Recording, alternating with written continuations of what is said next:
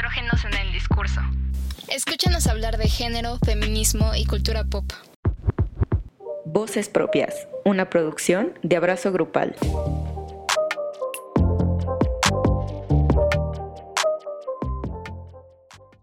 Hola a todas las personas que nos están escuchando, ojalá estén muy bien. Bienvenidas, bienvenidos a este espacio llamado Voces Propias, donde hablamos de todo un poco. Yo soy Aranza y me acompaña la siempre fabulosa América.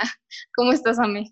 Muy bien, gracias. Muy contenta de estar otra semana aquí para hablar de esto que tanto nos mueve a ti, a mí y a probablemente todos los que nos escuchan. Saludos. Sí, saludos. Estamos muy emocionadas por el episodio de hoy. Eh, normalmente abrimos conversaciones eh, de temas que pues normalmente no se hablan tan fácilmente o no se discuten, pero creo que este tema pues sí se ha hablado y más últimamente en redes sociales, me parece. Y vamos a hablar sobre la pornografía y su industria. Pero antes de hacerlo, Ame tiene algo muy importante que decir al respecto. Muy, muy loco, creo, no sé. Yo nunca en mi vida he visto pornografía y no sé si soy la única, no sé si alguien que nos esté escuchando se identifica conmigo, probablemente sí. Y justo la semana pasada que planeamos Sara y yo este video, pues, o sea, yo le dije de que sabes que va a estar muy cagado porque pues yo nunca he visto, o sea, literal tengo que investigar porque no sé bien. Entonces me empecé a cuestionar como qué onda y ahí en cuenta de que, o sea, dos de mis decisiones, que es como el antes que no veía pornografía y el después del feminismo, es que antes no lo veía precisamente por lo que nos dicta la sociedad, ¿no? Y que si una mujer veía porno así, era objeto de burla o de crítica, que eso la verdad se me hace súper mal, o sea, no debería de, pues, de juzgarse una mujer por explorar su sexualidad, ¿no? Pero siento que bajo estas condiciones que pues yo crecí, nunca nunca, o sea, ni siquiera me dio curiosidad, ¿no? Como que lo tenía muy, mm, como de, no, está prohibido.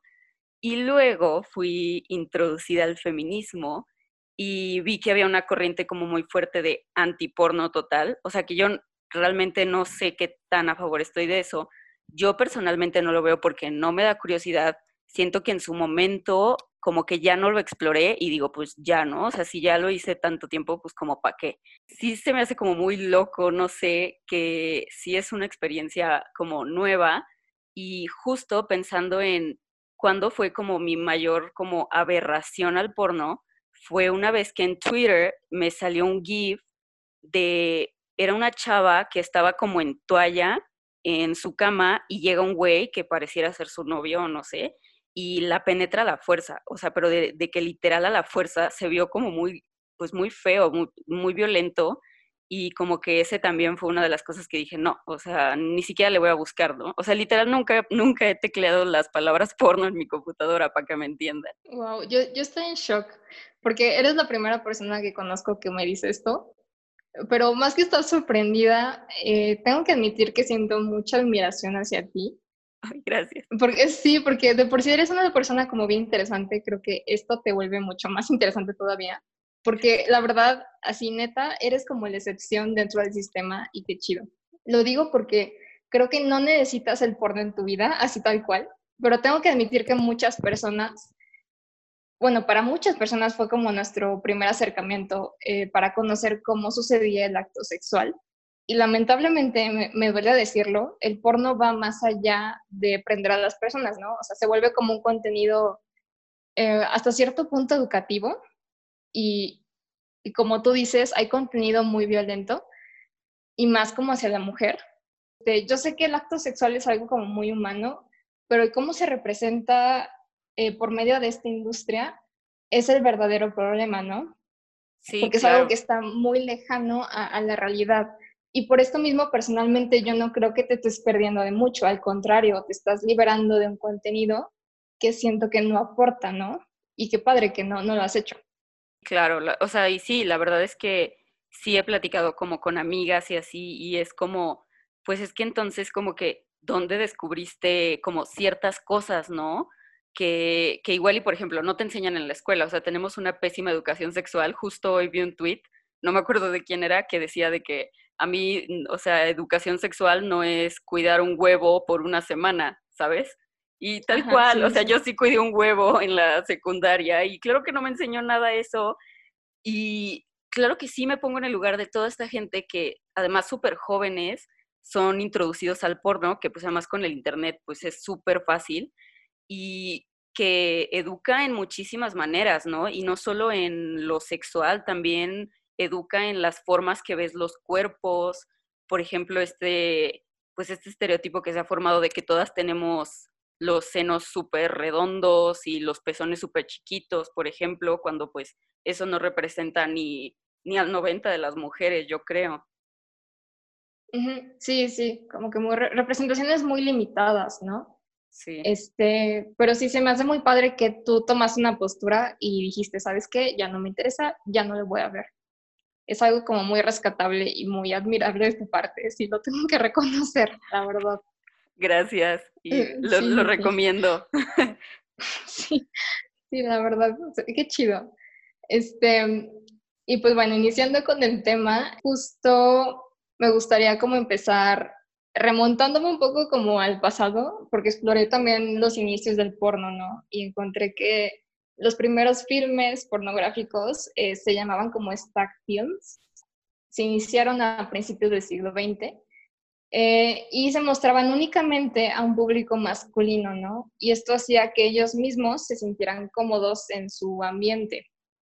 O sea, como cómodos, eh, porque había una aprobación de sus percepciones, pues sí, sexistas hacia lo, femenino. Entonces, desde ahí como que nace, ¿no? Esta, corriente de pornografía. Y esto fue en el siglo pasado, ¿no? Y hasta hoy no se ha avanzado mucho, realmente, sigue habiendo sexismo y estereotipos sobre género, sobre raza, sobre incluso edades, lo que es ser joven, es ser viejo, todo esto, ¿no? Y, es que creo que existe un abuso normalizado de cuerpos que no son el del hombre blanco heterosexual, ¿no? O sea, todos los cuerpos menos este sufren como cierta discriminación o ciertas violencias en, en esas representaciones. Y estos estereotipos eh, se posicionan y se materializan así como tal en un video. Y es un contenido que está abierto a millones y millones de personas. O sea, de verdad es, es infinito, ¿no? El número de personas que, que pueden ver este contenido. Y al momento en el que alguien ve esto, eh, pues a pesar de que lo hace solo con la intención de excitarse, le están llegando mensajes eh, y le está llegando una narrativa que toca sus fibras más íntimas y sensibles, porque el porno se mete en la sexualidad de las personas, como tú decías, ¿no? Algo que, o sea, que realmente sí afecta en niveles más profundos, no es nada más un simple entretenimiento, porque incluso forma, por ejemplo, esta responsabilidad afectiva, ¿no? Tan inexistente en muchas personas, o la falta de consentimiento. O sea, realmente, si lo pensamos bien, ¿a cuánta gente ha educado el porno? O sea, literal, porque, o sea, pensando que educar es como enseñar a cómo hacer las cosas, ¿no? Pues entonces, ¿cuánta gente ha aprendido de las relaciones sexuales viendo porno? Exacto. Y es que eh, en la pornografía se muestra como muy explícito eh, como esta obsesión por la penetración, así tal cual, eh, como si fuera lo único que da placer.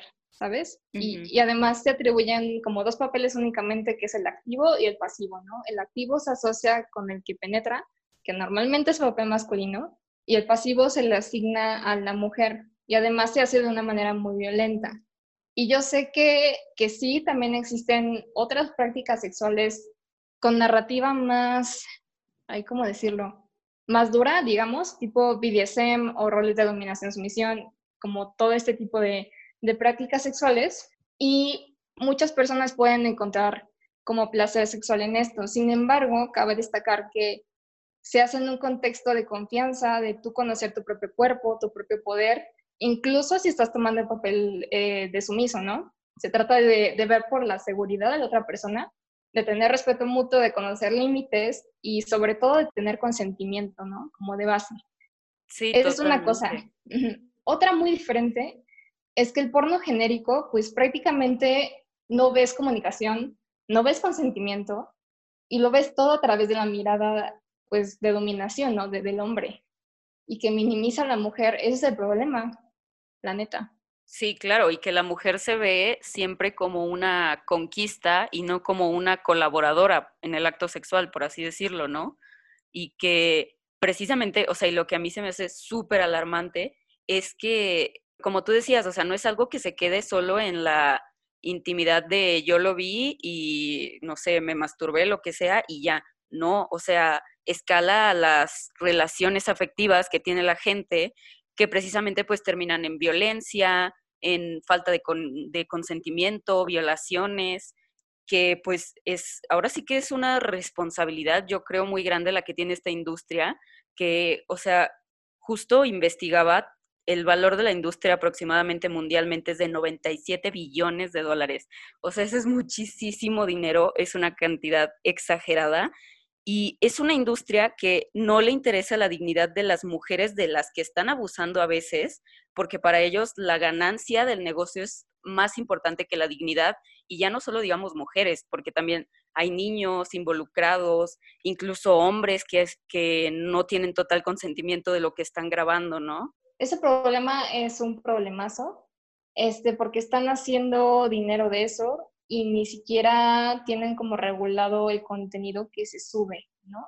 Entonces, eh, pues hay como muchas, o sea, además de que hay limitaciones como por ejemplo para la mujer o para otros cuerpos que no son el del hombre pues, blanco heterosexual, este, cuando hay contenidos que sugieran poquito más de diversidad, eh, se ven como de una forma también como de activo pasivo, ¿no? O sea, de que se ponen etiquetas, ¿no? Incluso en el sexo, em, digamos, entre dos hombres. Eh, hay un, un, autor que se llama Lionel Cantú, él fue un sociólogo de hace tiempo y se especializó como en teoría queer, ¿no? Entonces, él dice que el sistema eh, como sexo-género mexicano eh, que en las películas donde hay relaciones sexuales entre hombre y hombre, digamos que el que toma la posición pasiva es apuntado más como homosexual y por lo tanto se ve como femenino, ¿no? En cambio, los que asumen la posición activa mantienen como esta masculinidad y socialmente se le ve como hetero. Entonces, como de, ¿what? O sea, ¿por qué, ¿por qué pasa esto, no? Incluso en estas relaciones un poquito más, más diversas, se les limita, ¿no? Y hacen como ese estereotipo como muy, muy malo, ¿no? Para los cuerpos. Y, hacen dinero de eso. Entonces como que, como que limitan mucho, ¿no? La sexualidad. Y aparte también hay un problema muy grande que justo tú me enseñaste un video el otro día este, de una página que está haciendo una campaña en contra de, Pornhub, que es como esta página masiva de, de, contenido pornográfico. Este, no sé si quieras compartirnos un poquito de eso. Sí, bueno, pues esta página es como, fue una investigación súper a fondo de todo lo que está pasando en Pornhub, que yo siento que fue como, pues, arrancada gracias a muchas de las actrices porno que están alzando la voz por el abuso que sufren. Y pues, o sea, resulta ser que la, la industria de precisamente de Pornhub tiene muchísimas injusticias horribles de tráfico, de, pues es que no, o sea, no solo de mujeres, también de niños.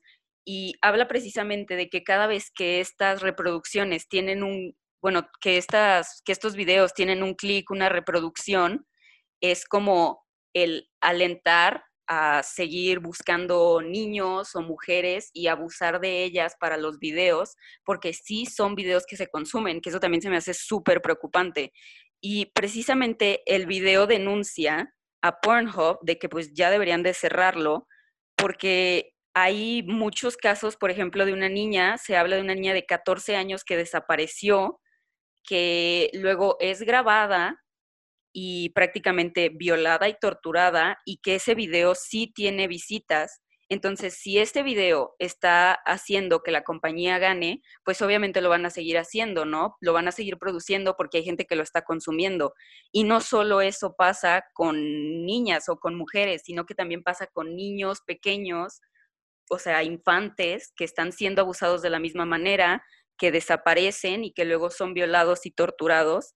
Y, o sea, pareciera que es un video, ¿no? El que estás viendo y ya, pero no, o sea, habla de que hay miles de casos y además también hay muchos casos de mujeres que fueron engañadas a firmar contratos legales como pues dando su imagen para estos sitios porno, para estos videos porno, que, que realmente eran como pues contratos engañosos con letras chiquitas, por así decirlo, que hace que pues Pornhub prácticamente se, se adueñe de su identidad y ellas pues no pueden hacer nada al respecto con estos videos y pues prácticamente les quiten su identidad y la gente está consumiendo violaciones realmente que son consentidas pues por los consumidores, por así decirlo. Ay, qué fuerte, se me hace algo muy fuerte, porque yo no tenía conocimiento de esto, eh, pero es cierto que si le rascas poquito, así como a investigar, encuentras muchas cosas como súper turbias de lo que es esta página web.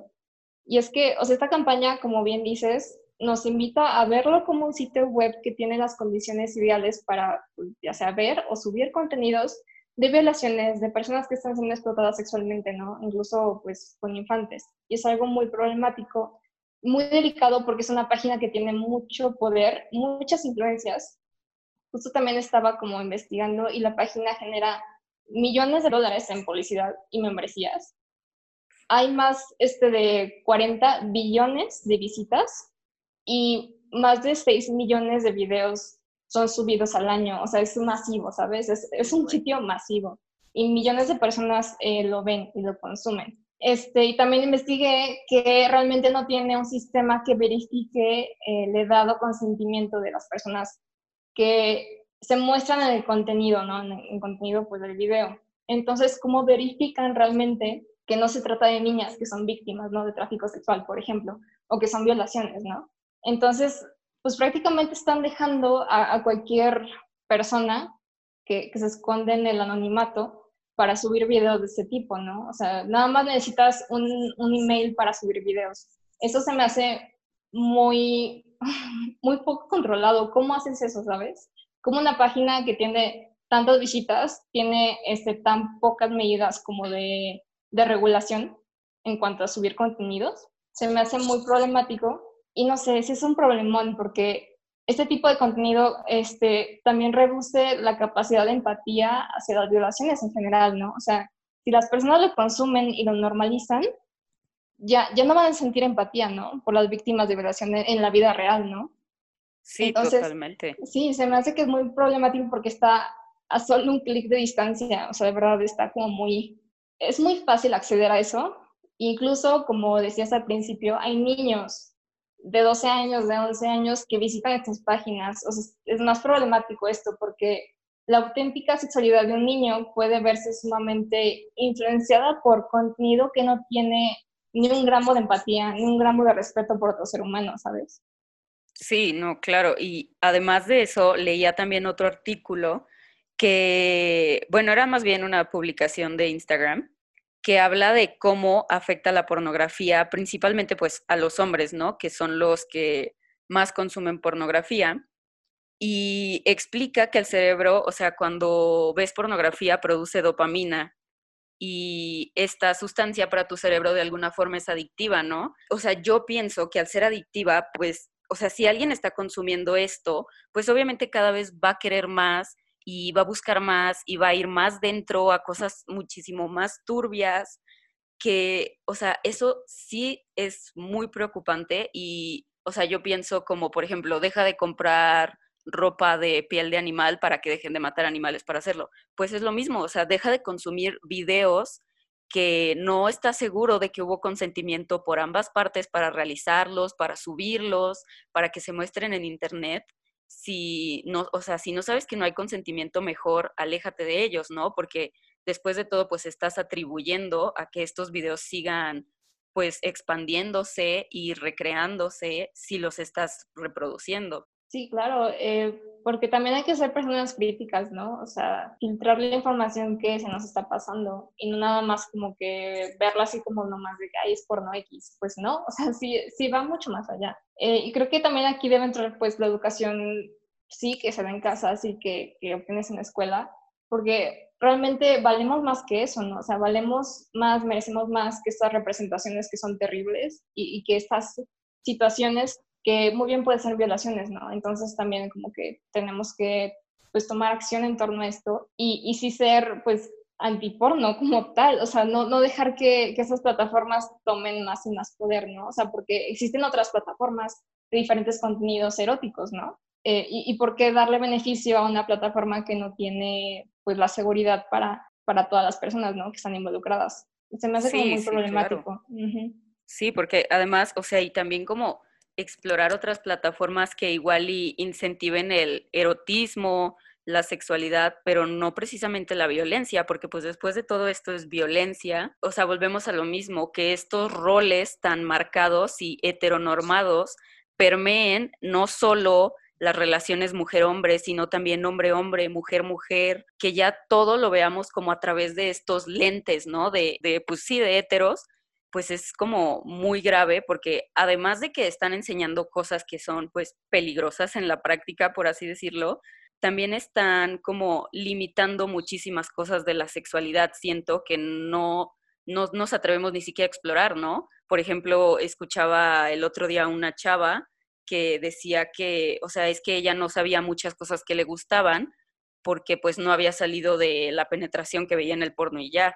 Y también, pues eso también después de todo es limitarnos y siento que más a las mujeres, obviamente. Sí, obviamente, porque se nos ponen un papel como súper, pues sumiso, ¿no? Existe una frase que dice que la pornografía es la teoría y la violación es la práctica, y se me hace muy fuerte esta frase.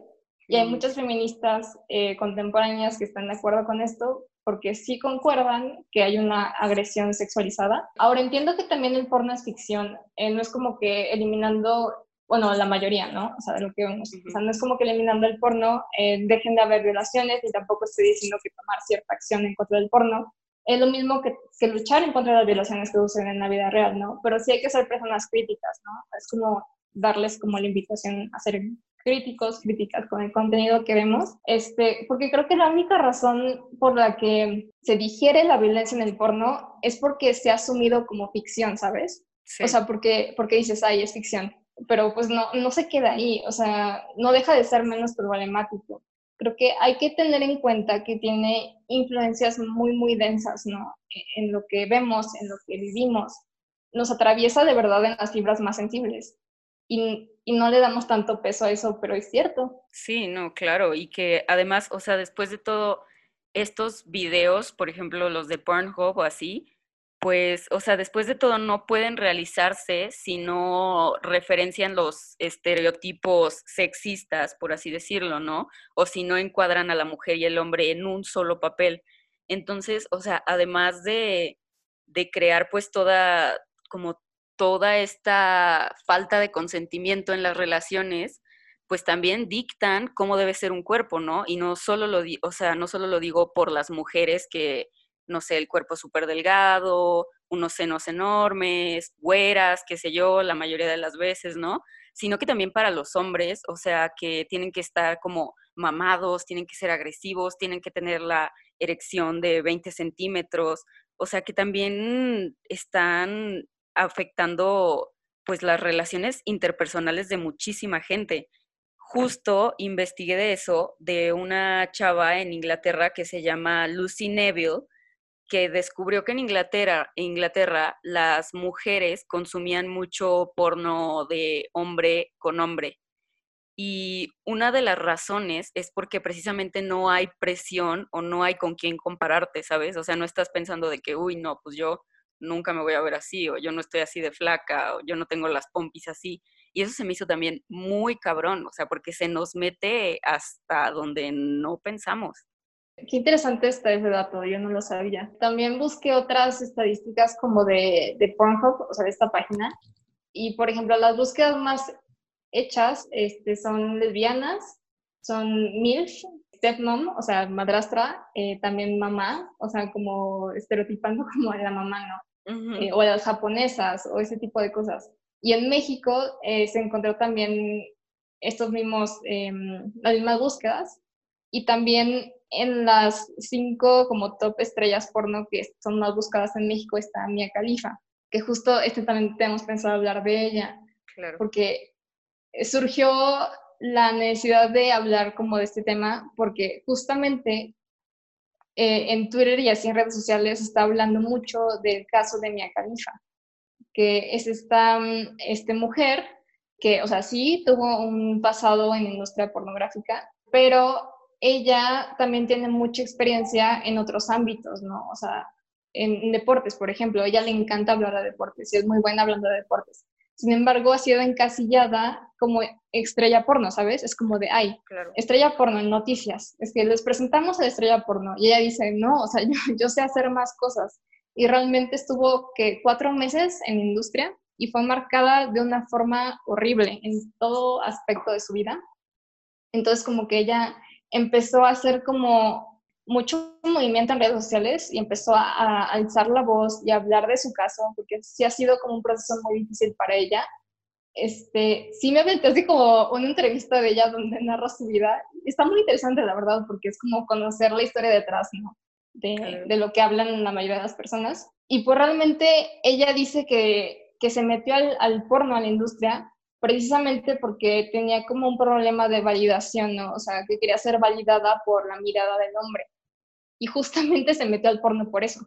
Entonces, ella lo reconoce, sí, sí sabe que, que se metió por eso, y fue muy problemático porque no sabía hasta dónde iba a llegar. O sea, ella al momento de entrar a, la industria, nunca pensó que iba a llegar a ser tan famosa o, o tan, tan vista, ¿no? Por tantos países, por tantas personas, porque millones y millones de personas la han visto. Y ella se siente eh, como muy, ¿cómo se dice? Muy vulnerable ante la mirada de, de otras personas que la reconocen ¿no? en la calle. O sea, actualmente dice que se siente como eh, apenada por todo lo que hizo, que no le da orgullo, pero ya lo acepta, ¿no? Y lo está hablando y se me hace muy valiente de su parte. Claro, justo yo la, la, o sea, me empezó a salir en TikTok. Si tienen TikTok, sigan, a Mia Khalifa, se los recomiendo. Y sale un dato, un video que dice que, o sea, en esos cuatro meses que ella hizo porno, que para empezar, o sea, dice es precisamente lo mismo, ¿no? Firmó un contrato que realmente no sabía bien de qué se trataba, es una inmigrante libanesa, se aprovecharon de esta inseguridad de ella, ¿no? Total que, o sea, fueron solo cuatro meses que hizo porno. En esos cuatro meses ganó 12 mil dólares, a pesar de que sus videos tienen 800 millones de vistas. O sea, ni siquiera es como una paga justa, ¿no? Si eso es como que a veces lo que justifica verlos, que dices como, ah, pues están actuando, no, les pagan, pero pues ni siquiera les pagan bien. O sea, imagínate qué tiene que ver 800, 800 millones de vistas alrededor del mundo con 12 mil dólares, que además, pues, o sea, eso le pasó a ella cuando tenía 21, ¿no? Ahorita ya tiene 26. Y, o sea, a mí lo que me llama mucho la atención de sus TikToks es que sí trata, o sea, trata muchísimo de, pues, de mantener como a las mujeres pues conscientes de esta industria, ¿no? Y también a los hombres que vean que pues realmente debajo de esos videos que consumen, que les dan placer igual por cinco minutos, hay un maltrato muy profundo a mucha gente. Y lo que me encantó de Mia Khalifa es que una chava feminista hizo un video apoyándola y ella dice de que es que yo nunca me había sentido feminista porque sentía que lo que estaba haciendo iba en contra de todos los principios pero pues ahora me doy cuenta de que me acogen de alguna manera. Y pues, o sea, ni siquiera de alguna manera. Siento que completamente puede ser una mujer, pues, cualquiera se puede unir al movimiento, pues, ¿no? Y más ella que tiene pues toda esta experiencia y que al contrario, yo creo que debería de considerarse muy feminista porque al levantar su voz, pues miles de personas empezaron la conversación, otras estrellas también hablaron sobre esto, se empezó a denunciar estas injusticias y no sé, se me hizo muy interesante que ella no se viera como en el rol de feminista cuando pues ha, ha causado toda una ola. Sí, justamente ha causado como muchas ganas de que otras mujeres alcen la voz, ¿no? Incluso también ella dice que al momento de ella acceder a dar entrevistas o así, muchas otras mujeres dentro, dentro de la industria eh, del porno le empezaron a escribir a ella contándole sus historias, ¿sabes? Entonces, como que ella dice, con eso, o sea, eso se me hace muy valioso porque sé que no soy la única que comparte esto, ¿sabes? O sea, que, que no es un único caso. Hay, hay muchas mujeres dentro de la industria que, que sufren estas agresiones, estas violaciones hacia su cuerpo, hacia su integridad, hacia su, futuro, ¿no? Incluso de vida, como que, ¿qué onda con esto? Entonces, no sé, se me hace un tema muy bonito el hecho de que haya querido alzar la voz y que muchas feministas ahora la, la cogen, ¿no? Sí, y súper valioso también siento que, que pues lo siga hablando, ¿no? Porque precisamente ella dice que, o sea, ves que quiere pues que quiten sus videos y que es totalmente válido porque pues después de todo es su imagen, es su identidad, es su cuerpo y lo que tú dices, que es muy consciente de que cuando la ven en la calle o así, pues ella sabe que igual y no están pensando en ella como persona, sino prácticamente como un objeto de un video porno y pues que, o sea, todas estas firmas que ha recaudado para que quiten sus videos y que aún así no los han quitado, o sea, eso también nos habla del, para empezar, pues del poder de la industria y de cómo las necesidades, pues, sexuales y el poder de multimillonario de estas personas están antes que la dignidad de cualquier persona, o sea, ya ni siquiera de las mujeres, ¿no? General de las personas. Sí, hasta dónde, hasta dónde la página no quiere reaccionar. También al ver que no quiere reaccionar, al ver que no toma una postura, sí dice mucho, dice muchísimo de la industria que, que es y de, de, lo que cree que le beneficia también. Y, y al ver esto, pues obviamente las feministas somos personas, tomamos postura y decimos, no, estás mal, o sea, lo que estás haciendo está mal porque estás afectando la integridad de una persona, ¿no? Claro. Sí, entonces como que sí es como muy necesario tomar postura frente a esas situaciones. Que es súper válido que, que, por ejemplo, que si tu pareja ve porno, la verdad, o sea, yo siento que es súper válido pedirle que no lo haga o recomendarle otro tipo de cosas o si está saliendo con alguien y lo ve, yo creo, yo la verdad sí creo que es muy válido este, regirte en tus relaciones por tus principios, la verdad. Y si tú crees que, por ejemplo, el porno va a demeritar tu relación o incluso cómo te ve tu pareja o cómo te ves tú, sí es válido exigir y tomar una postura. Sí, claro, porque de alguna otra forma pues se ha afectado también tu relación, ¿no? Que justo eh, otro tema aquí que también es el de la sexualidad de los hombres, eh, entra muchísimo, es este tema de cómo se ve la masculinidad, ¿no? O sea, ya vimos como el papel de, de la mujer, ahora vamos a ver el papel de, del hombre, ¿no? De lo masculino.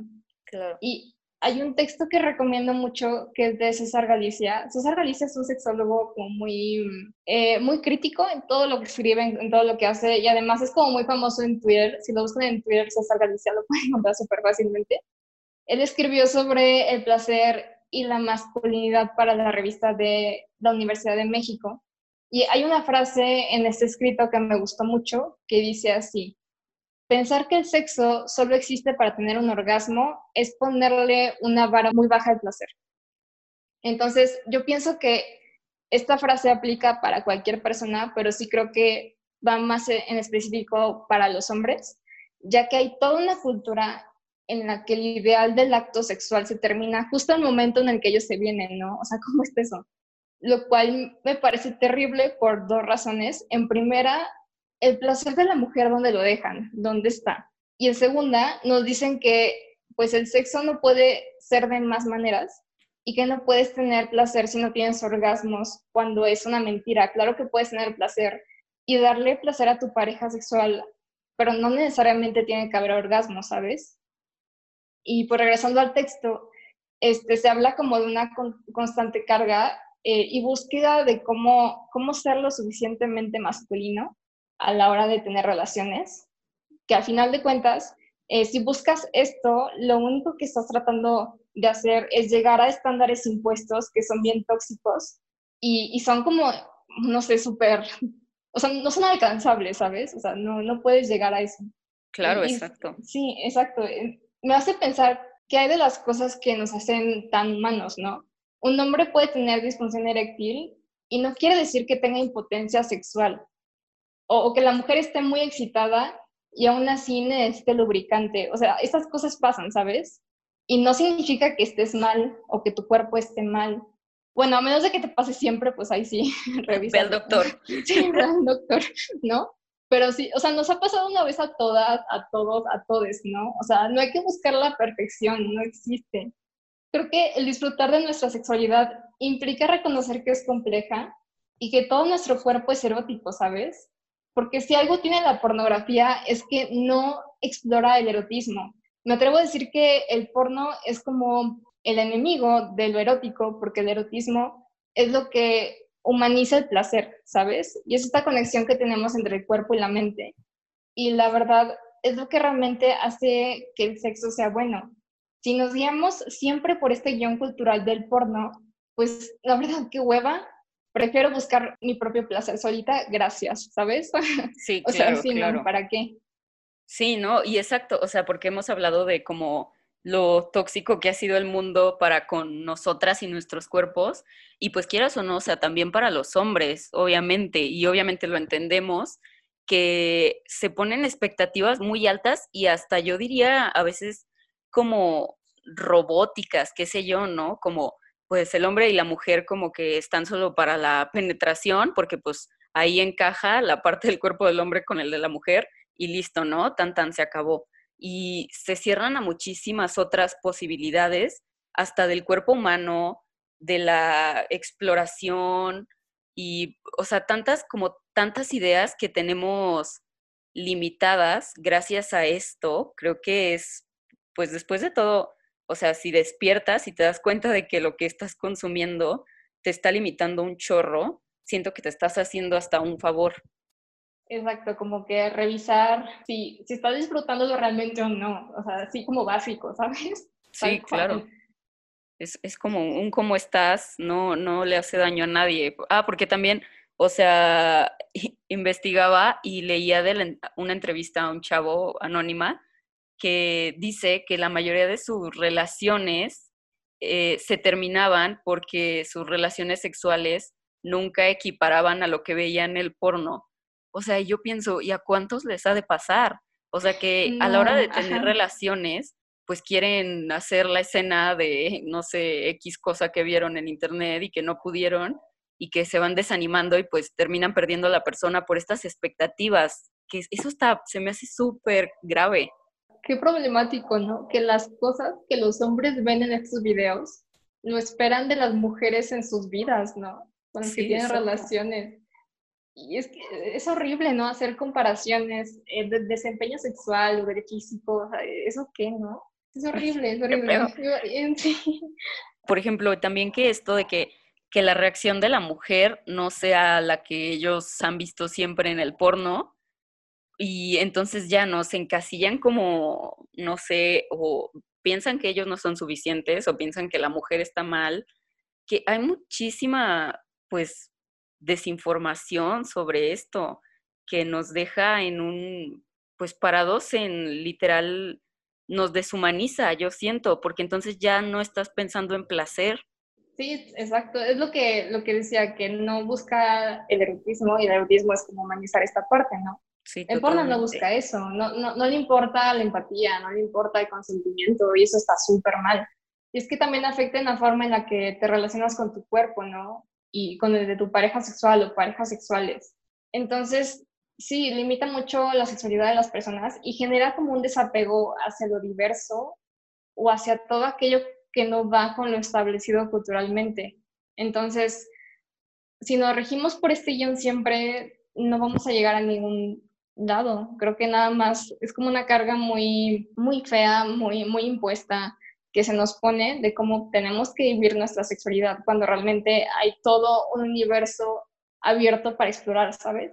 Y esto se traslada también, como decías, a la relación de pareja, o sea, a cómo vives tu sexualidad con tu pareja, ¿no? Que, que sí creo que afecta, o sea, si, si ya sea tú o tu pareja ve porno, como que tienen de alguna forma eh, incrustada, incrustada una narrativa de cómo tienes que ser, ¿no? En la cama, de cómo tienes que dar, eh, no sé, ciertas poses, de hacer ciertas cosas, cuando realmente así no es, es muy lejos de la realidad, ¿sabes? O sea, lo que tienes que hacer es como poner la comunicación primero, el consentimiento primero, este, conocerte primero incluso, ¿no? Ver lo que, lo que te da placer a ti, ¿no? Como que también hay que ver esto. O sea, y total, que es que nos deja alejados de la realidad. Justo pienso en un episodio de cosas que dijimos hoy de abrazo grupal también, que Luis Ruiz, saludos, decía que, o sea, que en el porno que él veía, por ejemplo, nunca se pegaban en la cabeza, ¿no? Nadie se caía, nadie se reía, y pues cosas tan, tan humanas que, que están limitadas por el cuadrado de la penetración y ya. O sea, eso está muy extraño y pues que esté educando a tanta gente está súper grave porque además siento que esta misma gente que la consume como sin, sin cuestionarse, aprende, o sea, tanto aprende cosas dañinas para sí mismos como para su relación, ¿no? Como por ejemplo pasarse por alto el, el consentimiento o que el orgasmo masculino está antes que cualquier otra cosa, que el porno es consentido por los dos actores que estás viendo, o sea, todos los peligros como de pues no preguntarte y no darte cuenta de que lo que estás viendo no es real, es muy raro, muy grave. Sí, y aparte hay otras cosas también como muy, mm, incluso hasta básicas, tipo eh, el uso del condón, ¿no? En la pornografía no se ve nunca el uso de condón, o sea, ¿dónde está eso, sabes? Y normaliza no usarlo y también es como muy problemático porque ¿dónde queda el anticonceptivo, no? Y, también es como que la, la mujer se le impone la carga de que pues tú hazte cargo, ¿no? O sea, tú toma la pastilla, ¿no? O tú no sé, se me hace como muy problemático esto. Sí, claro. Justo ahorita, o sea, que la que dices que la responsabilidad recae en la mujer. Este, en mi investigación sobre el porno encontré un podcast horrible. No voy a decir el nombre ni nada porque no quiero hacerle promoción, pero, o sea, les, les voy a explicar más o menos. Es un güey que que según él está reclamando el poder que se les ha quitado a los hombres, que pues pues denme un poquito de ese poder porque pues no manchen, ¿cómo que se les quitó? Yo no he visto cuándo se les haya quitado. Pero, o sea, dice que, que hay una parte biológica, animal de los hombres, que hay una necesidad de poner su semilla, así dijo, su semilla en todas las mujeres que puedan. Y yo, ¿qué, ¿qué? O sea, ¿qué estoy oyendo, por Dios? Además que es algo que, o sea, si yo lo oí, pues cualquiera lo puede oír, ¿sabes? Y decía esto así como justificando que entonces por eso a los hombres mejor, mejor que los calme el porno a que pues su, como su instinto animal les gane y anden violando a mujeres en el antro, por así decirlo. O sea, neta, yo me quedé impresionada porque es un podcast, o sea, es un episodio como del 2019, no es viejo, y que pues hay mucha gente que todavía piensa así, no sé, se me hace súper, súper, súper extraño, súper grave, súper violento. No lo hagan. Súper, súper horrible. Sí. Es que aún está como esta idea de que pues al hombre no se controla, ¿no? Y la única que, que, se controla es la mujer. O sea, ¿eso, ¿eso qué? O sea, los hombres también piensan o no piensan. O sea, sí es como ver esto, ¿no? O sea, obviamente saben sus límites, obviamente se pueden controlar, porque tienen que caer en este discurso de que las mujeres tenemos que decir hasta dónde, ¿sabes? Eso es súper feo y no me gusta escucharlo incluso de mamás, es como de, este, sí, porque incluso mi mamá sí me llegó a decir así como de, el hombre llega hasta donde la mujer desea, sí, la mujer lo permite, o sí, es como de, güey, aguanta, o sea, ¿qué pedo? obviamente los hombres también tienen este poder de controlar, ¿no? Ese tipo de, de acciones, tipo de instintos. No, no mamen.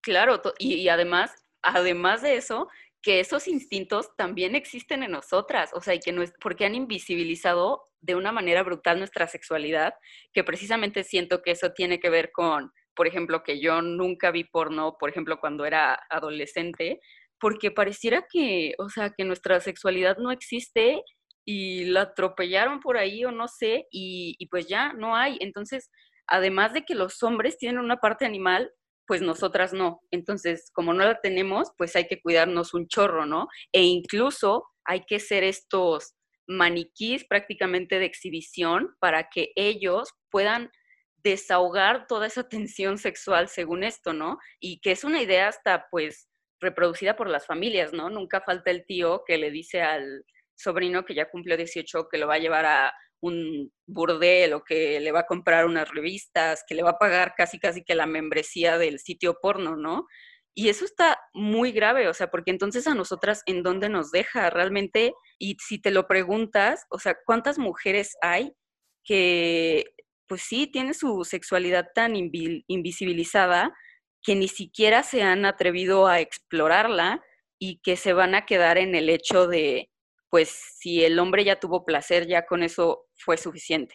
Sí, exacto, no, no quedarnos con eso, sino hay, hay un mundo enorme de, de, cómo explorar nuestra propia sexualidad y creo que por eso este, les tenemos una sección que se llama Feminismo Mundano, que les vamos a recomendar o, hablar como de, de, sitios o de plataformas que promuevan como, eh, no sé, contenido más diverso, ¿sabes? O sea, producciones donde incluso son hechas de mujeres, por mujeres para mujeres, este, que son más integrales, que, que incluso sí puede llegar a haber muy buena remuneración, ¿no? Para quienes trabajan y actúan ahí, o sea, como que también hay que revisar todo esto. Este, yo, yo tengo un ejemplo, la verdad, no sé si en la parte de remuneración esté como del todo cubierta, porque la verdad no encontré nada de eso, pero hay una página eh, como hecha por una mujer que se llama Erika Lost, que tiene como una colección de videos como eróticos, que se llama Ex Confessions, que son producciones que lo apuestan a una narrativa como más inclinada hacia lo erótico, vaya, y hacia explorar como esto, ¿no? Ves mucho más diversidad en su contenido y eso se me hace muy padre. Incluso lo visual lo cuida mucho más, o sea, de que hay tomas mucho más pensadas, de que los colores los maneja bien, así como narrativa tipo cinematográfica, mm. algo así. Entonces, como que está como mucho más pensado, ¿no?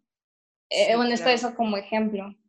Yo encontré una que se llama Laboratory of Pleasure, que pues ellas, o sea, son chavas que estudiaron cinematografía precisamente y hacen post-porno, que pues es precisamente esto del porno feminista, y lo que ellas hacen es que buscan a mujeres que estén interesadas en hacer porno como para pues no meterle la idea a nadie ni obligar a nadie, ¿no? Sino que más bien, o sea, buscan a quien esté interesadas o están abiertas a si alguien está interesada, pues colaborar con ellas para poder crear contenido y compartirlo sobre el placer sin culpa, para empezar, y que explora muchísimas otras formas de placer para la mujer que no solo pues ondan en el porno tradicional. Ah, claro. Entonces es como una productora como muy abierta, ¿no? O sea, de que si quieres unirte, te puedes unir. Te puedes unir y puedes hacer tú. Ellas te, te graban, te ayudan con todo, siempre y cuando pues ahora sí que tú las buscas a ellas o si ellas saben que, que estás interesada, para que todo sea pues con consentimiento sobre todo. Ah, ok, qué chido. No, no conocía de, ese sitio. Este, yo les voy a hablar también de otra opción que aún no sale, pero creo que se va a estrenar pronto. Hay una chava en Twitter que se llama, bueno, está como su, su nombre de usuario es Alicia Delicia. Ella es educadora sexual integral, es feminista, eh, se enfoca en el placer femenino más que nada y va a tener una cuenta en OnlyFans. OnlyFans es como una plataforma este, no sé si red social, no sé si llamarlo red social, pero, o sea, donde tú puedes subir tu propio contenido y, que te paguen por, por, eso. Entonces ella va a subir este, un contenido que tiene como nombre Caricia Cinema, que es post-porno educativo. O sea, realmente lo que hace es tratar de educar sobre el placer femenino, ¿sabes? Y se me hace como una opción muy padre, aparte, pues es mexicana, es como mucho más, este, pues local, ¿no? O sea, como que buscar también producciones locales para apoyarlas. Claro, sí, no, eso está súper bien, la verdad. Y ya, o sea, también, pues ahora sí que ir encontrando poco a poco como lo que te llama la atención, ¿no? Y sí, o sea, porque como decía al principio, yo no, no creo que sea algo que se tenga que satanizar ni nada, pero sí cambiar y cuestionar nuestro, pues nuestro consumo, ¿no? Hasta llegar al consumo que se sienta pues apropiado, correcto, consentido y que realmente nos enseñe una sexualidad sana, sobre todo. Claro, es que sí necesitamos algo radicalmente diferente a la pornografía tradicional. O sea, yo creo que incluso el nombre pornografía, no sé si se siga llamando así, ahorita se le llama posporno, ¿no? Que es como otra forma, ¿no? De representar a la pornografía. Que la apuesta, pues, a la pluralidad, a la diversidad. Merecemos otras representaciones, o sea, merecemos conocernos, merecemos saber cómo se puede explorar nuestra sexualidad de mejor manera y de manera más placentera y que no, no nos limite, ¿sabes? Y se me hace como algo bien chido que existan como opciones eh, más contemporáneas, incluso como hasta más este, nacionales, ¿no? Como producciones que están muy accesibles a lo que estamos viviendo pues hoy en día, ¿no? Sí, claro, y además hacerlo hasta también desde un punto como de empatía con las mujeres que en las grandes industrias del porno están siendo abusadas o los niños, o sea, hacer como un consumo tan consciente siento que es algo que ayuda muchísimo a la lucha y pues qué mejor manera de ayudar conociéndote también después de todo, ¿no? Porque pues te estás explorando, estás explorando lo que te gusta, incluso lo que pues les gusta en pareja. Siento que es algo muy revolucionario sí informarnos y más siendo mujeres hablar de esto, porque siento que el porno en cuanto a hombres está hiper, mega, súper normalizado, de que ya hasta sale en las series, en las películas, de que, ay, pues, ¿qué va a estar haciendo un niño de 15 en su cuarto encerrado, no? Pues viendo porno, obvio, y que con las mujeres no, casi no se habla, y pues reclamar también como ese, ese derecho de curiosidad que tenemos, siento que está súper. Exacto. Incluso como que es una deuda histórica, ¿no? Que tenemos de que recuperar nuestra sexualidad. Entonces, sí, literal. Creo que tenemos que empezar a buscar alternativas para sentirnos como cómodas con nuestro propio cuerpo eh, y explorar nuestra sexualidad de maneras mucho más sanas. Sí. Y sí, entonces son opciones que les tenemos Obviamente también, por ejemplo, hay opciones como de tú subir tu propio contenido. Por ejemplo, eh, está OnlyFans. La verdad, yo no me he acercado tanto a esta plataforma, pero por lo que sé es que haz cuenta que tú puedes subir tu propio contenido y los fans pues se suscriben y te pagan, ¿no? Por el contenido que subes. Y realmente no tienes que ser como una estrella ni famosa ni nada. Y realmente ganas dinero por eso, ¿no? Y es como un trato mucho más directo. Entonces tú tienes como mucha más, mucho más control de, de, lo, que, de lo que vas a subir o, de con quién estás tratando, ese tipo de cosas. Entonces, se me hace que también es una opción viable. La verdad no la conozco mucho, pero pues también está eso. Claro, ahora sí que ustedes busquen y lo que les funcione, úsenlo y recomiéndenlo para ya abolir a estas empresas tan grandes que lo único que hacen es propagar el abuso. Exacto. Sí, justo ese fue el episodio de, esta semana. Esperemos les haya gustado. La verdad creo que estuvo chido en la discusión. Se vieron un buen de temas, la verdad. Sí, esperamos que lo hayan disfrutado y que pues si ya traían como las cosquillitas de qué onda con el porno o así, pues ya lo oyeron de dos personas que lo han vivido totalmente diferente para que empiecen a, a preguntarse qué onda ahora sí en serio. Híjole, sí. Bueno, entonces nos vemos eh, la siguiente semana. Bye, cuídense. Bye.